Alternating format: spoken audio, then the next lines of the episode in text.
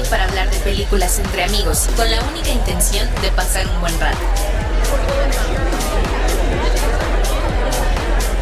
Hola a todas y todos, los saluda Hugo y como ya es costumbre en charla cinética estaremos platicando de una película previamente vista. La cinta en esta ocasión es Dangal, una película biográfica deportiva del 2016 producida en la India dirigida por Nitesh Tiwari y protagonizada por el actor Amir Khan, del cual ya platicamos en el podcast de Tres Idiotas por si quieren escucharlo. La película es la historia de cómo Pogat, un ex campeón de lucha libre con el sueño frustrado de ganar una medalla de oro, entrena a sus hijas, Geta y Babita, para convertirse en luchadoras profesionales. Como datos a destacar, Geta es la primera luchadora femenina de la India en ganar una medalla de oro en los Juegos de Commonwealth en el 2010. Su hermana Babita ganó medalla de plata. Dangal es un término hindi que se usa para referirse a una competencia de lucha libre. Cabe mencionar que el entrenador del equipo femenino indio de lucha libre entrenó a Mir Khan y a todo el reparto para poder hacer las secuencias de lucha. Pues hasta aquí la introducción, les recuerdo que pueden seguirnos en Facebook, Instagram y Twitter como arroba recinética y en YouTube como Cinética Proyectando Cultura. Es momento de dar inicio a la charla, de escuchar la opinión de nuestros cinéticos que nos acompañan el día de hoy y a los cuales presento con mucho gusto. Meli, Giovanna, Fer, Susi, Eric y Diana. Comenzamos. Susi. Ya no veo un desarrollo tan detallado. O sea, había notado que en las películas de Bollywood pues siempre hay como un desarrollo así como un poquito más lento, mm, más detallado y en este es como de repente como que al principio o la primera mitad hubo cancioncitas y después ya, no sé, como que se les olvidó o no sé. Pues así lo que me causó un poco de conflicto fueron como, no sé si llamarlo como estas ondas machistas que tenían, porque no sabía si tomarlo como algo que es parte de la cultura y pero para mí me parece extraño.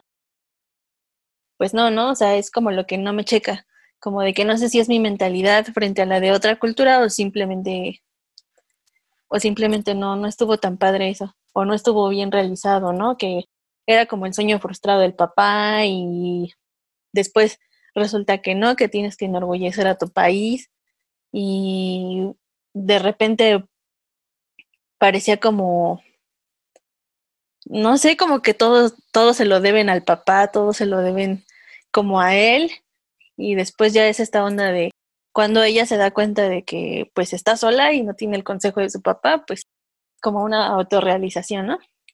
No me gustó tanto, la verdad.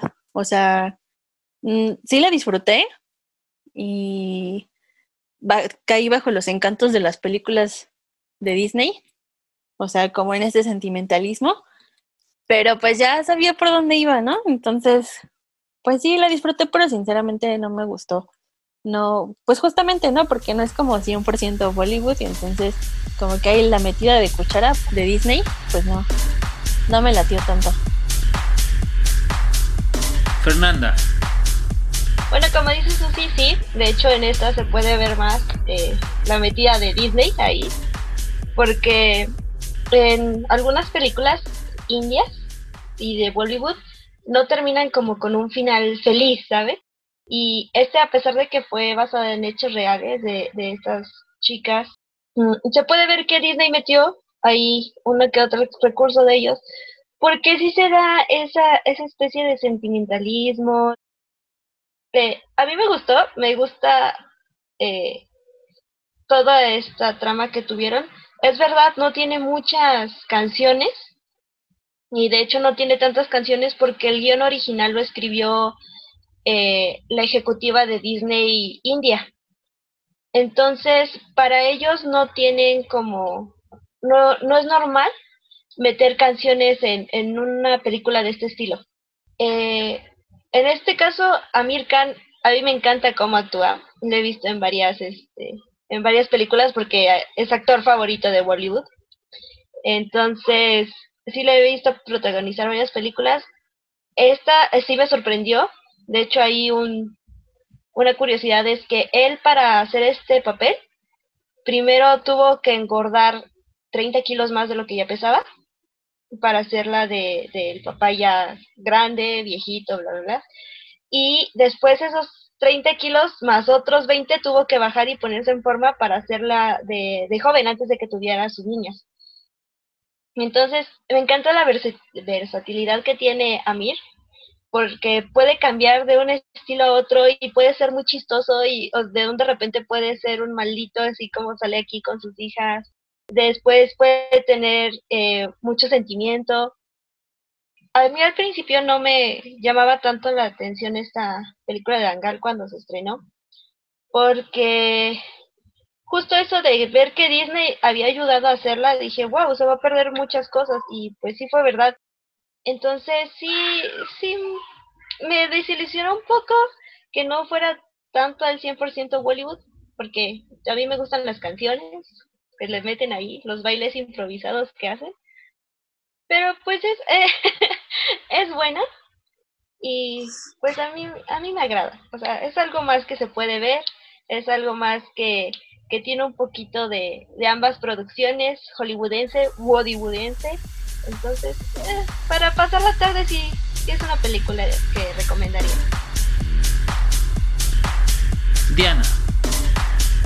A mí me, pasó algo muy curioso porque ahorita que decía Susi que, que al principio había como eh, la parte como musical y después como que se les olvidó, yo no lo sentí aquí pero justo hablando de lo musical, a mí lo que me gustó es que aquí ocupaba la música para ir narrando, entonces no lo sentía como cortado, sino que a la vez te iba llevando como, como esa narración y te contaba más, más hechos a partir de, de esa parte.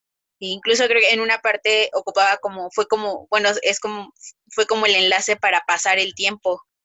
Entonces, pues, eso fue lo que, lo que a mí también me, me gustó.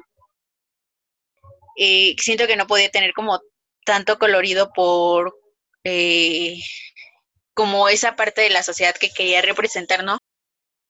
Y pues de ahí como que lo que me llamó la atención justo en los colores es que pues todos mantenían como ese color gris, sepia, eh, pero en las competencias era como muy rojo y azul y como que generalmente cada vez que competían ellas todos los demás llevaban no sé por decirlo, azul y ellas llevaban el uniforme rojo y, o viceversa. Entonces, pues, no sé, realmente tampoco sé como mucho por qué rojo, rojo y azul, eh, pero pues me gustó porque de alguna manera era como resaltarlas a ellas, ya que pues eran las protagonistas y es acorde la historia de, de, de ellas. Eric. Obviamente, obviamente que sí, qué bueno que que sacan a colación eso de que es una película de Disney a todas luces, porque sí lo es. O sea, no es una película de Bollywood, desde luego que no. Eh, nació en el corazón de la, de la, este, del corporativo de Disney en, la India y de ahí se facturó. Entonces, eh, más correcto sería decir que es una película eh, de Disney hecha en la India. Y como película de Disney, pues emplearon todos los recursos narrativos que ya se la saben desde que Disney es Disney para este, nuevamente hacer, tomar una historia y hacer de ella otra cosa completamente diferente. La, consecuencia de todo esto es de que la historia se desarrolla en una, parte de la India que es muy pobre. Y sin embargo, Disney esquiva muy bien eso. O sea, no vemos la, la pobreza extrema de donde salieron estas chicas, no hay, no hay ese, ese rescate del verdadero contexto social que tuvieron que vivir las chicas. Y, por ahí empieza la cosa. Porque tampoco hay un contexto eh, del patriarcado que sufrieron las chicas. Finalmente es el papá el que lleva eh, pues la batuta ahí, porque la sociedad hindú es así, el, patriarcado en, esa sociedad es, es grosero, es, y es una de las cosas este, que es muy difícil va a cambiar en ese país, pues porque eh, está eh, en, en, muchas, en muchas facetas de su, de su cultura, su religión, su, su sistema de, organización social, etcétera, etcétera. Entonces, eh, tampoco se, se ve mucho, no se explica mucho eso tampoco, pero lo que más, lo que más me llama la atención y, lo que digo, chispas, Disney son, son unos genios, o sea, realmente tienen, tienen gente muy talentosa ahí. Es como una historia de un papá que obliga a, sus hijas a cumplir su sueño, a cumplir sus expectativas, se transforma en, una historia de, que, incluso en muchas eh, eh, críticas por ahí te este, rescaté, que llaman al, al feminismo. Dije, wow, o sea, Disney me cae que mis respetos, porque esta no es una historia de feminismo, pero ni, pero ni por donde la, le busquen. Y, es una historia del, patriarcado haciendo que las chicas cumplieran a toda costa el sueño de un papá que no logró lo que quería. Pero pues está bien llevada. Está bien llevada de tal manera de que no nos damos cuenta de eso. Y, las chicas en toda la película jamás nos les preguntaron y jamás nos preguntamos como espectadores si ellas realmente querían ser eso. Nunca se les dio otra opción. Giovanna. Bueno, me estoy enterando ahorita de la participación de Disney en esta peli. Pero entiendo que el, el concepto Bollywood es como una crítica al, cine hollywoodense, pero de pronto también me pregunto, crítica, o sea, este, más bien me cuestiona si este cine contemporáneo, eh, qué tanto es una crítica y no una aspiración a alcanzar las dádivas de Hollywood, ¿no? Este, me, llama la atención querer saber cómo era su cine en, de donde, en el momento que surge ese término Bollywood, porque parecía que con estas películas, y también digo, necesito ver más, eh, pero con estas películas, pues más bien es como la misma fórmula, ¿no? O sea, es copiar fórmulas hollywoodenses eh, muy, muy, que funcionan y solamente lo que hace un poco diferente, pues es el, el, el manejo del color y la utilización de la música, ¿no? Que es, es como de ellos, hacer estos musicales. Este, y, y, sí, o sea, me, cuestiono si en realidad es una crítica a Hollywood, porque bueno, cuando hay una, una crítica, pues no sé, surgen cosas así como dogma, ¿no? Este, o, alguna otra corriente artística. Entonces, eh, eso, o sea, me, hace cuestionar esta pregunta, eh, esta película, necesito ver más, eh, pero con estas películas, pues más bien es como la misma fórmula, ¿no? O sea... Hugo. Pues voy muy de acuerdo con el comentario de, Eric en el sentido de que las biografías o estas, estas historias basadas en hechos reales de repente se cuentan y se puede un poco trastocar la historia o mucho trastocar la historia, ¿no? Y como dice Eric, o sea, son sumamente perversos y pues nos venden un cuento muy bonito, o sea, realmente lo que busca el cine de Bollywood es como apegar al sentimentalismo, ¿no? O sea, Claro, hay momentos graciosos donde vemos las coreografías y eso, pero siempre tratan de apegar al sentimentalismo en esta idea de sí se puede, ¿no? O sea, por muy jodido que estés, por muy bajo el yugo del padre, en este caso de la sociedad hindú, o sea, por el patriarcado, puedes salir adelante, ¿no?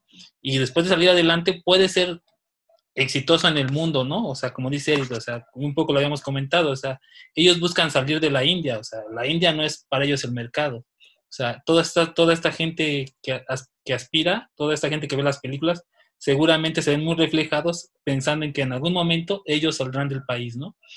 Entonces me parece que, que, es a lo que apega este cine. Un poco con Giovanna, la crítica al cine de Hollywood no creo que radique en no repetir las fórmulas, sino más bien mostrar un tipo desde un tipo de cine desde Oriente que puede copiar fórmulas y que nos puede contar historias de otra manera, ¿no? O sea, una industria que, que hace más películas que Hollywood, pues tendría que tenerle ahí un respeto, ¿no? O sea, un respeto en el sentido de que pues están haciendo películas como tortillas, la mayoría seguramente no serán buenas como pasa en Hollywood, o sea, no porque hagas más vas a hacer mejores películas, sino más bien tienen sus joyas y un poco esta, ¿no? Que, que si tiene la mano de Disney o no, pues yo tampoco lo noto, lo noté en ese sentido de que ah, es digna y ya la cambió. La fórmula es la misma, como dice Giovanna, que a mí no me gusta hablar mucho de fórmulas, pero sí sigue estas narrativas bollywoodenses, ¿no? O sea, primero, aparte también si lo notan, los personajes maduran y en esta vamos avanzando de se puede decir 10 años hacia el futuro, ¿no? Sabemos a estas chicas cómo crecen, cómo maduran los personajes. Entonces eso también yo creo que nos da tres horas de, de la vida, que supuestamente son 10 años de la vida de estos personajes. O sea, también es muy interesante esa narrativa, ¿no? O sea, los personajes no son los mismos en la historia, ¿no? O sea, hay una maduración. Aquí sí vemos cómo los personajes van creciendo. Que nos identifiquemos o no de repente y que realmente esa no es la historia verdadera, pues es otra cosa pero me parece que sí vemos el crecimiento de muchos personajes, ¿no? O sea, esta chica que de repente tiene el conflicto con el padre de decir, pues ya no eres lo suficiente bueno para entrenarme, tengo que buscar otro entrenador, ¿no? Y entonces me parece que, me parece que, que, que es interesante en ese sentido estas narrativas bollywoodenses donde los personajes sí en tres horas crecen, ¿no? Más allá de crecer en la edad, crecen como mental y, y se transforman en otros sujetos, ¿no? Susi, hubo una parte en la que, ay, no sé, se me hizo muy, muy dura cuando, pues ya por fin sale del cuartito el señor y va con su hija, ¿no? A ver qué pasó, qué show de que ganó y eso. Entonces, pues cuando, o sea, están juntos y el narrador que es el, el niño, bueno, el sobrino, eh, le narra, ¿no? Y dice, y por fin, después de 10 años, dijo lo que todo el mundo estaba esperando escuchar, ¿no? Y entonces el Señor dice, estoy orgulloso de ti. Y yo dije, chale, ¿no? O sea, qué duro que, que como que en, este, en esta onda como de afectiva familiar, pues tengas que luchar hasta ese punto o hasta dónde tienes que llegar, pues para poder haber sentido, bueno, en el caso de ellas, para poder haber sentido ese aprecio de su papá, ¿no? Esa aceptación porque a fin de cuentas, pues lo que él quería era, era hijos varones, ¿no? No era que no quisiera a sus hijas, pero pues sí, o sea, luego, luego, pues en, varias partes, pues se nota su disgusto, ¿no? De que no tienen niños. Y entonces de repente es como, no sé, me impactó, ¿no? Como un poco de que dijeran esto, después de 10 años dijo eso y dije, no, o sea, pues igual, ¿no? O sea, cada quien que, pues te da igual si el papá o la mamá está orgullosa de ti, ¿no? Pero o sea, que para ellos sea importante y hayan tenido que recorrer todo eso a, o sea, a cuestas y para que pudieran escuchar lo que dijo su papá, pues se me hizo así como, no sé, me pegó como, no emocionalmente, ¿no? Pero, o sea, fue así como, órale, o sea, no sé, qué feo. Y bueno, algo que observé que me gusta es que, por ejemplo, escucho a Fernanda y como que Fer, pues o sea, es algo que le gusta, ¿no? El cine de Bollywood y como que tiene una perspectiva y de repente me gusta escuchar también lo que dice Diana porque siento que tiene como una visión más como occidentalizada. Y entonces, no sé, o sea, me gusta como esa perspectiva que tienen como súper diferente. Bueno, un poco diferente, ¿no? Fue porque pues ya tiene como más experiencia, pero esta, esta forma en la que Diana ve las cosas, no sé, me gusta. O sea, me gusta como esta diferencia. Y bueno, otro dato que iba a decir, que cuando Fernanda mencionó lo de que había bajado de peso y todo eso, es que otro dato que encontré fue que este, el papel que protagonizó Amir Khan, que es el papá, se lo habían dado primero a Shahrukh Khan, que digamos que en la industria de Bollywood, hasta donde sé, pues él es como el más famoso y Amir Khan también es otro de los más famosos. Pero este señor, el que lo iba a protagonizar, pues lo rechazó o ya no pudo, no sé, ¿no? Y entonces lo protagonizó Amir Khan.